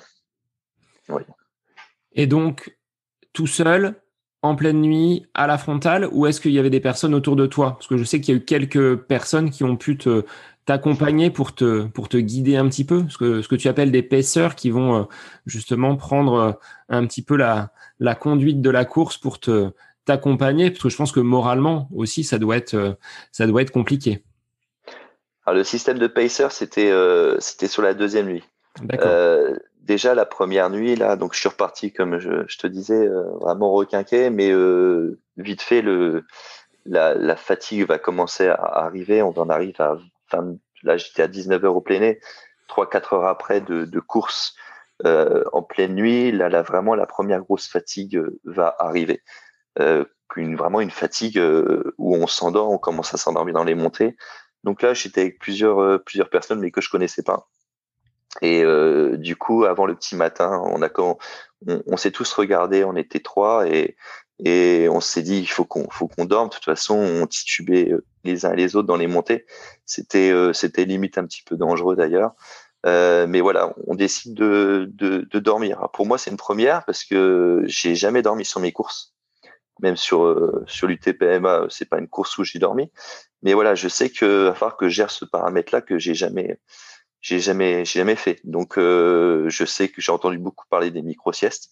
Euh, donc dans le groupe avec qui j'étais, il y en a il y en a il y en a un qui, qui avait l'habitude de qui, enfin qui avait beaucoup d'expérience sur l'ultra et il a décidé de mettre sa montre et puis de faire une micro sieste de 15 minutes, on l'a suivi. Effectivement euh, ça ça requinque bien une petite micro sieste en pleine nature euh, voilà avec sa couverture de survie, ce qu'il faut pas avoir peur de dormir n'importe où hein. Euh, c'est voilà, c'est ça, on choisit pas ce, ce, ce, paramètre de la fatigue qui tombe dessus. Euh, voilà, faut essayer de l'anticiper. Même si on n'a pas envie de dormir à ravitaillement, faut presque, faut presque voilà se dire, euh, faut que je dorme même si j'ai pas envie de dormir. Ça a été un petit peu mon erreur sur cette première nuit-là, c'est de dormir un peu dans la nature. 4-5 euh, heures après la base vie, alors que juste avant, j'avais de quoi dormir avec des petits lits. Euh, et Confortablement installé, oui. Ouais, mais à ce moment-là, voilà, j'avais pas envie de dormir. Donc, ça, c'est les petits paramètres que je gérerai la prochaine fois. Alors, à l'aube de cette euh, deuxième journée, le moral, il est comment? Ça commence vraiment à tirer. Est-ce que tu as hâte peut-être de retrouver ton épouse sur le, le prochain ravitaillement? Comment ça se, comment ça se passe? Alors ça a été très très compliqué, ça a commencé au petit matin euh, quand les coureurs du 87 km euh, eux sont partis à 6 heures du matin du Pléné là où j'ai eu ma base vie à 2 heures et euh, moralement là ça, commence à être compliqué parce que tous les bah, tous les, coureurs du 87 les élites sont passés nous ont doublé quoi. Donc ça a été tout le temps gauche, droite, arrête-toi, tu t'arrêtes, tu te laisses passer, tu t'arrêtes, tu te laisses passer. Donc, euh, puis bon, moralement, c'est usant de voir des mecs, euh, quand tu vois Mimi Cocta euh, qui double euh, avec le cardio à 200 à l'heure et qui court à 13, à 13 sur, du, sur un faux plat, c'est usant. Moralement, tu te dis, c'est pas possible, quoi. c'est inhumain. J'arrive à la baisse vie du, du Glaisin et sur le petit matin, je retrouve ma petite femme. le regard vraiment vide, hein. je suis vraiment usé. Euh, j'ai jamais connu ce type de fatigue-là. Et je sais que là, je vais attaquer une gros, un des gros cols de, l'échappée belle, le col du Moretan. Euh, le Moretan, euh, le Moretan, c'est 1400 de dénivelé pour, euh, je crois que 4 ou 5 kilomètres. Donc, euh, donc, euh, je sais que là, je vais prendre très très cher, très très cher avec le corps fatigué. Euh, donc, et puis une journée, voilà, après le, paramètre du jour qui se lève, euh, ça, ça, me redonne un petit peu de, de baume au cœur. Euh, je me dis, euh, c'est une nouvelle journée, la nuit elle est passée, elle a été compliquée, voilà. donc, j'entame cette, cette montée au Moretan fatigué, mais mais voilà, j'y vais tranquillement à mon rythme. de toute façon, un pas devant l'autre, hein, on peut pas faire autrement quand on est on est sur ce genre de course là. Euh, c'est on peut pas courir, c'est pas possible. Et, voilà, et on avance. Et puis euh, je regarde pas forcément encore les barrières horaires parce que je suis je suis euh, suis pas proche des barrières horaires, donc j'ai le temps. Donc je me prends pas la tête, un pas devant l'autre et, on y va et on prend, comme je te disais tout à l'heure, la course la course suivant le ravitaillement suivant et, on essaye d'avancer un pas devant l'autre. Alors au niveau de la souffrance, tu le dis, hein, c'est un pas devant l'autre, on avance euh, petit à petit. Tu faisais part également d'avoir euh, bah, subi des hallucinations. Ça s'est intervenu à partir de, quel moment et qu'est-ce qui se passe justement dans cette, euh, phase où le corps commence à, halluciner? Ah, Les hallucinations, c'était la deuxième nuit. c'est quand j'ai retrouvé mon passeur. Alors la nuit, la, journée du, samedi déjà un petit peu avant pour, euh, pour remonter un petit peu le temps, euh, a été compliqué au euh, niveau mentalement. J'ai beaucoup pleuré pendant la course. Euh, ça a été une période de la journée, le samedi après-midi, avant de retrouver mon passeur, le samedi soir, la deuxième base vie de super collé. Euh, L'après-midi, j'ai je sais pas combien de litres de, larmes j'ai pu j'ai pu j'ai pu verser, mais mentalement ça a été un des plus un, un des, des, moments très très durs sur cette échappée belle. Euh, parce que ma femme n'avait pas pu me, me retrouver sur un, un, ravitaillement en altitude qui était très très compliqué d'accès. Il y avait trois heures de marche pour y aller, donc aller-retour ça faisait six heures. Euh, donc j'avais dit non non c'est pas la peine que tu sois là, je préfère que tu sois sur euh, sur un autre type de ravitaillement. Euh, donc j'ai une longue période où j'avais pas vu euh, ma petite femme, donc ça ça ça a joué c'est sûr. Et voilà là, là, après le le corps qui qui était mes pieds dans un état, le corps j'avais mal partout. Euh, donc euh, la, souffrance, elle a été horrible, horrible, horrible euh, en, arrivant avant d'arriver sur cette deuxième base vie où j'allais retrouver mon pacer. Et je me suis dit, je me suis dit, mais c'est pas. Alors là, l'idée d'abandon, elle était là, ça c'est sûr. J'arrive à la base vie du super de super et j'ai dit, de toute façon, c'est impossible, j'abandonne. Et puis ça me faisait suer parce que mon passeur était là. Donc le passeur, c'est quelqu'un qui il ça, y en a pas beaucoup hein, sur, sur, les courses en France. Je crois que l'échappée belle, d'ailleurs, c'est une des seules à la faire. Et euh, c'est quelqu'un qui, qui n'est pas euh, qui n'est pas chronométré. Il a un dossard. Hein. Euh, il peut profiter des ravitaillements. Il est là pour t'épauler. Il est là, il, pas le droit de t'assister. Il n'a pas le droit de te porter ton sac. Il n'a pas le droit. Mais c'est quelqu'un qui est là pour être avec toi et, et puis pouvoir faire un petit bout de chemin sur, sur, sur la course ou de finir la course avec toi. Il peut pas la prendre dès, dès le début, mais il peut la prendre à un ravito. Donc je savais que j'allais retrouver ce, mon copain. et je me, je me suis dit, c'est pas possible, je vais pas pouvoir lui annoncer aussi que, que j'abandonne, quoi. Parce que le gars, il a payé quand même son, son dossard, son dossard, et puis tu arrives au ravito, et puis tu, tu vas lui dire, bah, j'abandonne. Lui, il est là, il a son sac, il est prêt. Et, et puis, mais pour, pourtant, l'idée d'abandon, elle est là, super collée. Je, je, suis dans un état, je suis dans un état vraiment second. Il reste 50 km. 50 km quand je on en a fait 100. On sait que sur l'échappée belle, 50 km, ça va être, enfin, c'est, c'est, c'est, ça va être atroce, ouais. Euh, c'est, c'est atroce, voilà. Euh, on, se, on, se demande comment c'est possible, de toute façon, de, d'aller, d'aller chercher cette, cette, cloche à la fin. De toute façon, euh, voilà, moi, l'idée d'abandon, elle est là. Tu étais inquiet par rapport, euh, par rapport aux barrières horaires? Tu te disais, euh, voilà, je vais. Euh, est-ce que ça vaut le coup par rapport au temps? Est-ce que je vais être dans les, dans les clous par rapport à ces barrières qui me sont imposées? Donc, c'était les 55 heures, c'est ça? Ouais, 54 heures, la barrière finale. J'arrive à super coller au niveau des barrières horaires. Je, suis, je dois avoir encore une heure et demie d'avance ou deux heures. C'est, on va dire, c'est largement enfin c'est on va dire que c'est plutôt large mais euh, après ça peut vite euh, ça peut vite rétrécir hein, la barrière euh, donc c'est pareil j'ai fait comme comme la la première base vie. Je me suis toujours dit moi un ravito c'est pas là où on abandonne. Enfin c'est pas en a en arrivant à un ravito qu'on abandonne. C'est on mange on se fait soigner et après on décide si on doit abandonner. Et il y en a beaucoup de coureurs qui font cette erreur là je pense beaucoup d'abandon euh, qui abandonne euh, avant le ravito ou euh, en arrivant. Et je pense qu'il devrait, il devrait attendre le, il devrait se manger, se faire soigner et prendre la décision après.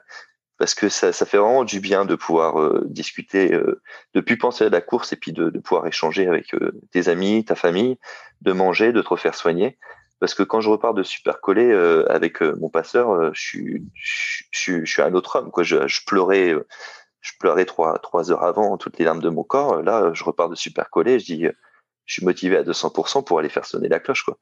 Et puis mon copain il est là, et puis euh, il me dit, t'inquiète pas, euh, on va y aller ensemble, et puis je vais t'emmener, et, voilà. Alors je lui dis, tu sais, hein, je peux plus courir, hein, ça c'est.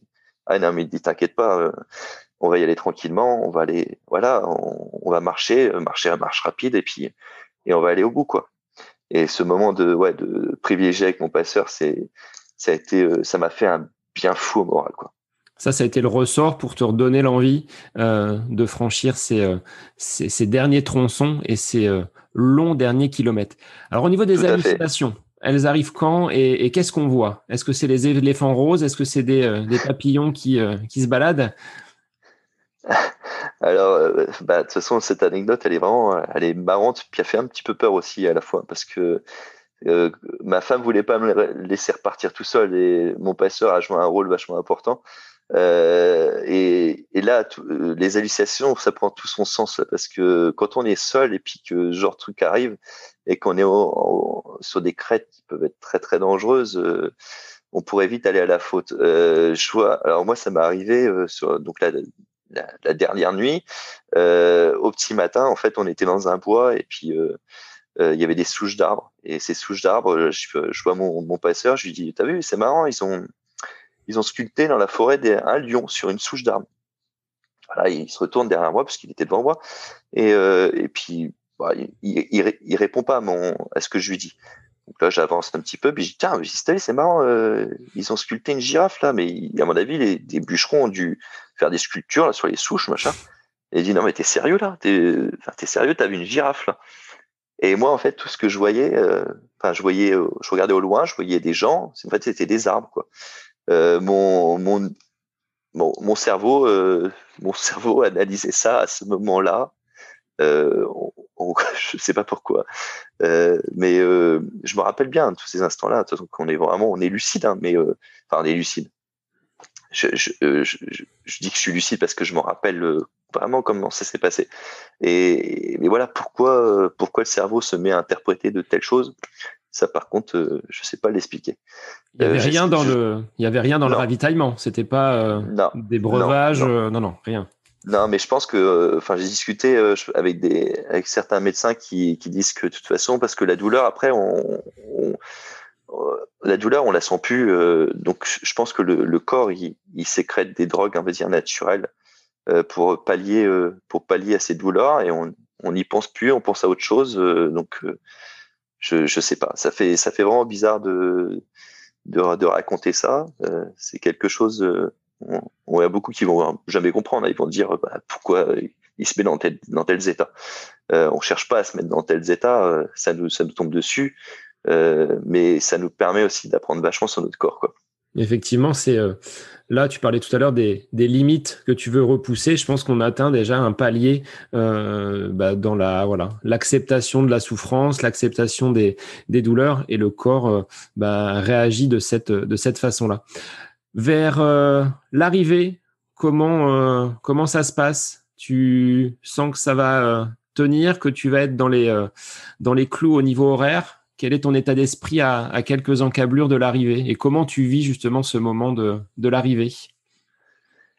Alors oui, je, sais qu'on va rentrer dans les barrières horaires dès le euh, dans la deuxième nuit. Euh, par rapport, euh, j'ai fait une autre micro sieste sur un ravitaillement en pleine nuit. je sais que par rapport au, il me reste deux ravitaillements.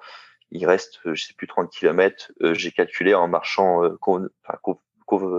en marchant bien, euh, avec une bonne allure, euh, on rentre dans les barrières horaires. Donc euh, pas prise de tête.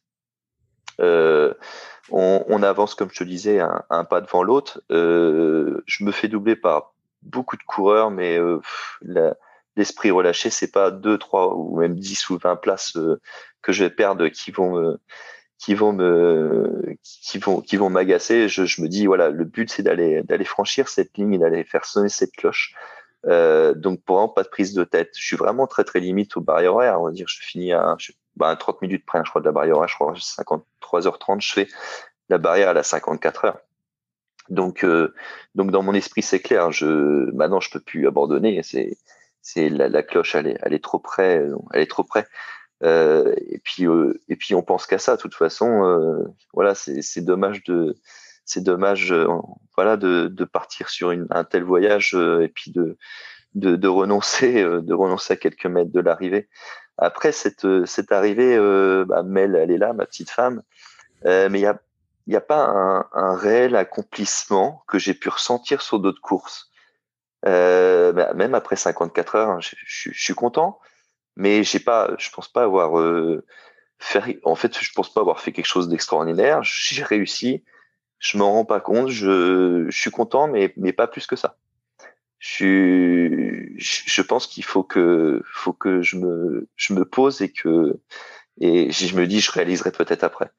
Euh, donc, euh, j'ai fait sonner cette cloche, mais, mais pas avec plus de, de comment, de satisfaction.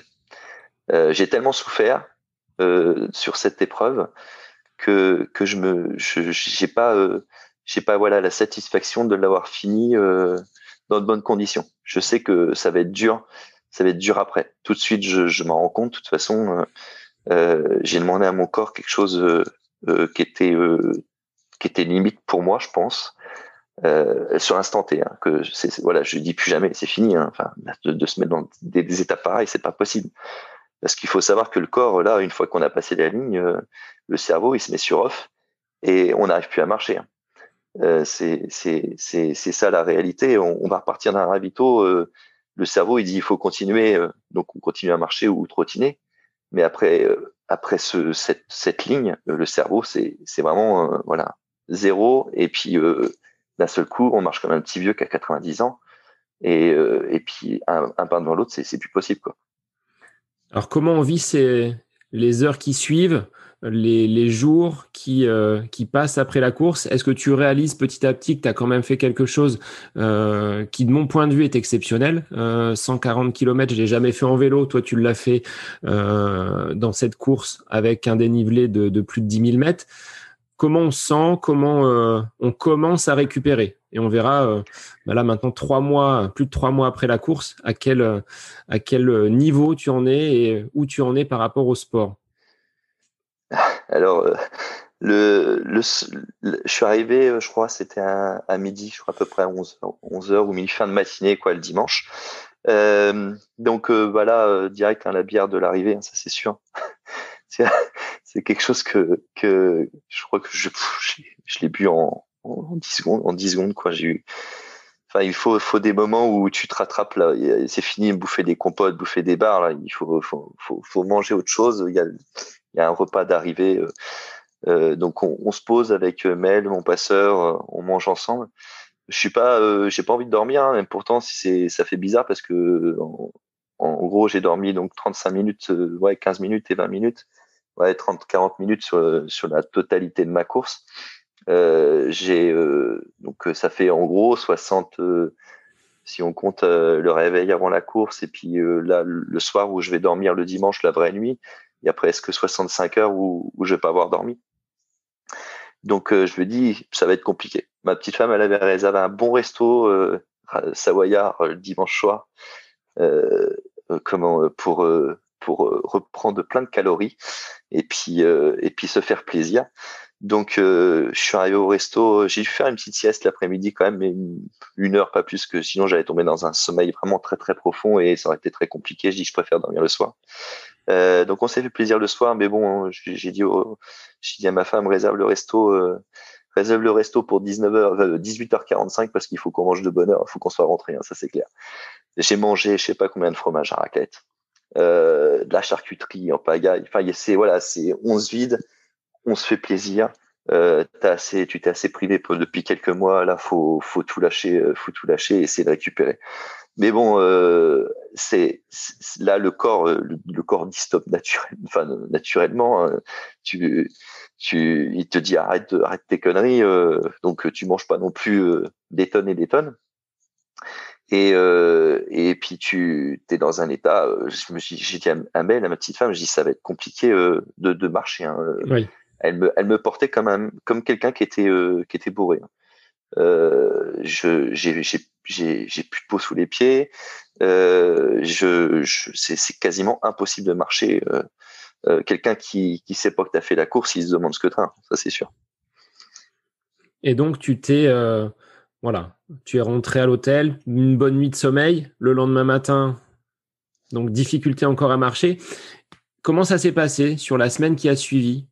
Tu as pu reprendre tes activités professionnelles ou stop Non, j'ai euh, donc la nuit a été très compliquée. J'ai trop, très mal dormi. Euh, je me faisais tout le, je me suis refait tout un peu ma course dans la tête, hein, on dire, c'est ça. Tu penses à beaucoup de choses. donc le lendemain matin, on s'est levé, on devait repartir sur sur Orléans. c'est ma petite femme qui a conduit, ce qu'il était impossible de conduire.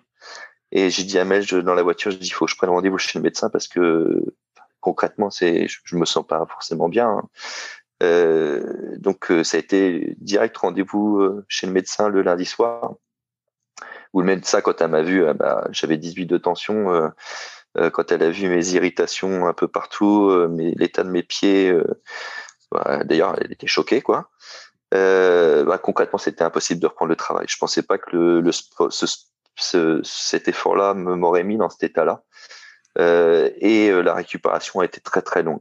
Toute la semaine euh, après la course, physiquement compliqué de marcher, oui, mais plus à cause des pieds parce que les, les jambes niveau courbature ça allait parce que je suis bien fait masser après la course. Donc au niveau courbature ça allait, mais c'était plus l'état de, de, mes pieds et mes jambes qui avaient enflé avec la rétention d'eau. Euh, et les nuits ont été euh, ont été très très compliquées. Euh, ça faisait le comme si j'avais une grosse grippe. Je transpirais toutes les nuits. Euh, je transpirais toutes les nuits et, et, j'évacue, je pense, les mauvaises toxines. Et voilà, la, la récup a été très très compliquée. C'est c'est la semaine après très compliqué. Après ça va mieux, ça va mieux de, de semaine en semaine. Mais euh, j'ai essayé de refaire un, un footing trois semaines après, 5 km j'ai été essoufflé, euh, très fatigué. Et donc voilà, j'ai dit non, il est temps de, de vraiment faire une petite pause, enfin une petite pause, une bonne pause, parce que le corps vraiment a, souffert sur cette sur cette échappée. Alors là, trois mois après, est-ce qu'on en est euh, à plus jamais euh, ce type de course, ou est-ce que tu te projettes vers d'autres objectifs? Alors au début, oui, plus jamais cette, plus jamais de course comme ça, ça c'est sûr. Euh, les semaines, euh, enfin pas les semaines, la semaine après. C'est vu comment, euh, vu le corps comment il est après, vu comment la course est vécue pendant. on se dit c'est pas possible. Là, j'ai atteint les limites de ce que je pouvais faire. Maintenant, avec du recul, oui, on regarde ce qui est, ce on regarde ce que ce qu'on veut faire, ce qu'on veut faire. Et moi, avant tout, de toute façon, le trail, le trail, ce qui m'a mis aussi au trail, c'est c'est la diagonale des fous, ce rêve de, pouvoir la faire. Donc voilà, j'ai une cour j'ai des, des, courses un petit peu de rêve euh, que je, je veux réaliser et, euh, et, et, et, je mets tous les moyens euh, pour, pour le faire. Euh, L'ultra, on sait que c'est compliqué avant, pendant, après. Voilà, faut, faut. Je sais que voilà, c'est c'est quelque chose que que je devrais je devrais prendre en compte pour mes prochaines courses. Et je sais que voilà, ce sera dur après. Je sais que je m'en remettrai et je m'en suis remis et, et, voilà faut accepter ça si tu t'acceptes pas ça de, de si t'acceptes pas de pouvoir, pas pouvoir marcher parce que tu t'as plus de peau sur les pieds euh, bah te, tu peux pas te lancer sur ce genre de défi là 2021 tu en et tu arrêtes pour 2021 alors diagonale des fous ou d'autres euh, ou d'autres courses? Qu'est-ce qui te qu'est-ce qui se mettra à ton calendrier?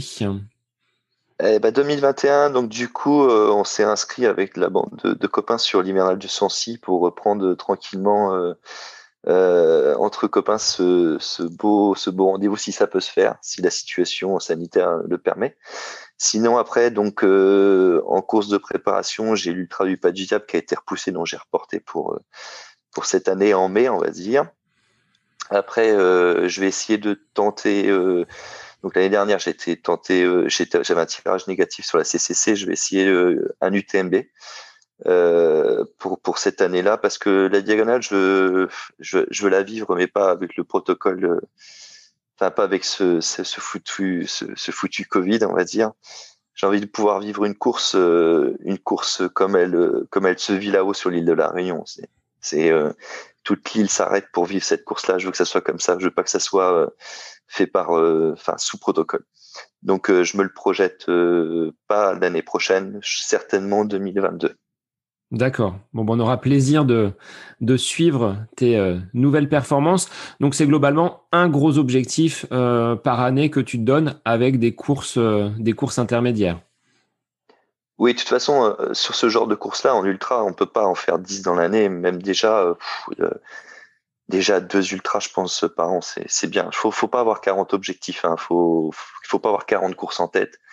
Euh, on peut avoir des courses préparatoires, mais euh, terme d'ultra, ça sert à rien d'en enquiller, euh, d'en enquiller 40 par an. Faut, moi, je me dis, je mets deux gros objectifs par an. Après, euh, après, je trouve que c'est bien, c'est déjà, c'est déjà beaucoup, euh, vu le temps que ça, de, ça demande. Deux gros objectifs avec quelques courses, euh, préparatoires. Et voilà. Bah, Florian, merci beaucoup pour ce long entretien. On a été bavard, mais voilà, tu nous as emmenés sur ces chemins de, de l'échappée belle.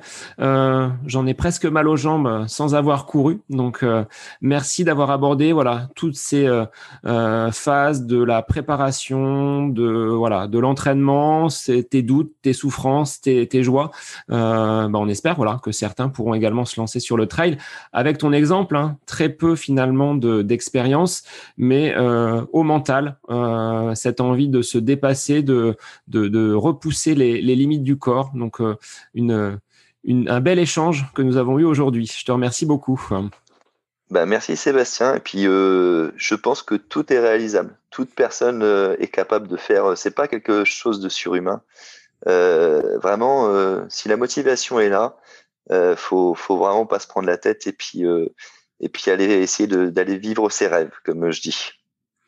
Alors, sur quel euh, support on peut retrouver tes, euh, exploits, tes, euh, aventures en trail Est-ce qu'il y a un réseau social en particulier sur lequel tu peux informer nos, auditeurs? Bon, bah, Après, sur, je, ma petite femme a, filmé les lives qu'on peut faire sur les courses sur mon, Facebook, Florian Pavie, quoi, ou, Instagram. Donc, mais voilà, après, je suis pas vraiment un acteur connecté, connecté qui fait vivre tout, euh, tout, euh, tout mes entraînements. C'est quelque chose que je partage pas forcément, tu vois. Euh, après voilà, sur sur les, réseaux sociaux, Facebook ou Instagram, euh, sur les courses, oui, voilà, il y a des petits lives, mais je suis pas, je suis pas quelqu'un de hyper connecté non plus. Bien, très bien Florian. Bah, je te remercie. Pour les auditeurs, euh, je vous souhaite un bon week-end. Je vous retrouve la semaine prochaine pour un autre épisode. Euh, si d'ici là vous voulez vous lancer dans le trail, euh, suivez l'exemple de Florian. Tout est possible à condition d'en avoir l'envie et la motivation. À très vite.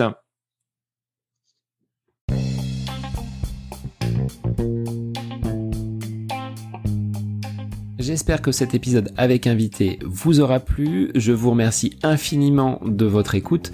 Pour euh, faire remonter le podcast dans les classements, je vous invite à laissez une petite évaluation sur Apple Podcast, 5 étoiles, un petit commentaire, ça me fera énormément plaisir et vous permettrez au podcast d'être remonté, diffusé, euh, déployé sur euh, ces différentes plateformes de façon euh, bah, plus importante encore qu'il n'est actuellement. Et puis je vous invite à me retrouver sur les différents réseaux, hein, Facebook, Instagram. Laissez votre petit message, votre commentaire, ça me fait plaisir d'échanger avec vous. Si vous avez des questions, si vous voulez voilà échanger sur quelconque sujet en lien avec la course à pied, mais pas que, parce que le sport c'est une philosophie de vie et c'est une passion qui nous anime de façon commune, donc n'hésitez pas à venir échanger avec moi. Sur ce, je vous souhaite une bonne fin de semaine, un bon week-end et je vous dis à la semaine prochaine pour un nouvel épisode du podcast à côté de mes pompes.